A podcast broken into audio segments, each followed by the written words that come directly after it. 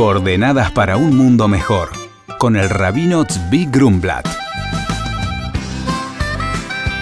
El programa de hoy es para la elevación del alma del doctor Rubén Mindlin en ocasión de su aniversario, su Lord Zeit, el próximo martes 24 de Elul. Muy buenos días, Shalom. Estamos hoy a día 22 de Elul. Ayer por la noche en todas las comunidades ashkenazíes de Europa Oriental y Occidental hemos comenzado a recitar las Selijot, los pedidos de perdón, como ya última preparación en línea recta a Rosh Hashanah, que tendrá lugar, si Dios quiere, el próximo domingo por la noche. Rosh Hashanah, día del juicio de toda la creación, día del juicio de cada individuo, por el otro lado, día de coronación de Dios como soberano del universo, requiere que cada uno de alguna manera se prepare, se supere, se mejore para pararse frente a Dios en ese momento. Y uno de los momentos centrales del Rosh Hashanah es el momento cuando se toca el shofar, ese cuerno de carnero que ya tiene miles de años desde que se toca y se hace soplar en el primer día y también ahora en el segundo día de Rosh Hashanah, es el momento tal, digamos, de coronación de Dios como Rey del universo, momento que marca reflexión, marca retorno, marca despertar.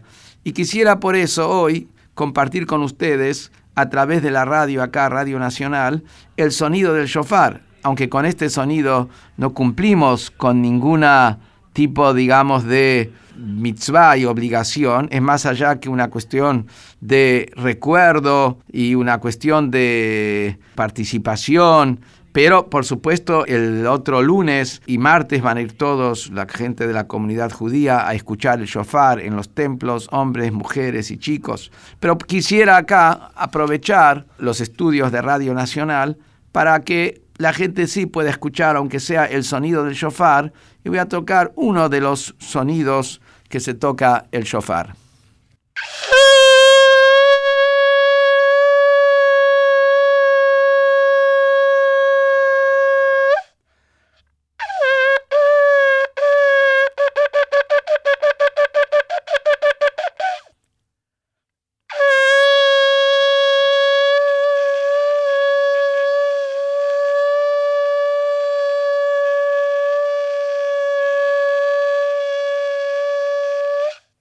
Después se tocan en total unos 30 sonidos y el día de Rosh Hashanah 100 sonidos, pero nos de alguna manera dimos una muestra acá básica del sonido del shofar. Creo que es la primera vez en la historia que en Radio Nacional se toca el shofar.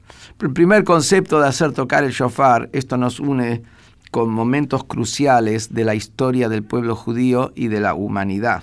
Porque el shofar, que es un cuerno de carnero, tiene su raíz en el carnero que Abraham, patriarca del pueblo judío, vio como sus cuernos se habían enredado entre las ramas después que Dios le dijo que no sacrifique a su hijo, porque esa no es la voluntad de Dios, que uno sacrifique al hijo eh, sobre el altar. Ahí tomó Abraham ese carnero que se enredaron sus cuernos y lo trajo como una ofrenda en lugar de su hijo. De ahí vienen los cuernos que recuerdan el mérito de Abraham, que estuvo dispuesto a entregar a su hijo. Después del shofar también se escuchó cuando Dios entregó la ley en el monte Sinaí. Y después el shofar se va a escuchar cuando llegue el Mesías y cuando revivan todos los muertos. Quiere decir que el shofar nos une a lo largo de toda la historia. Y eso tiene que saber la persona cuando toca y escucha el shofar. Que él es parte de esa historia. Él hace esa historia. Tiene que tener el ingrediente de fidelidad total como Abraham. Tiene que tener el ingrediente de seguir la ley entregada en el monte Sinaí.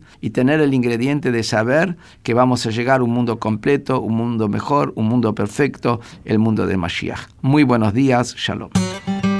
Por consultas al rabino pueden escribirnos a coordenadas@jabad.org.ar.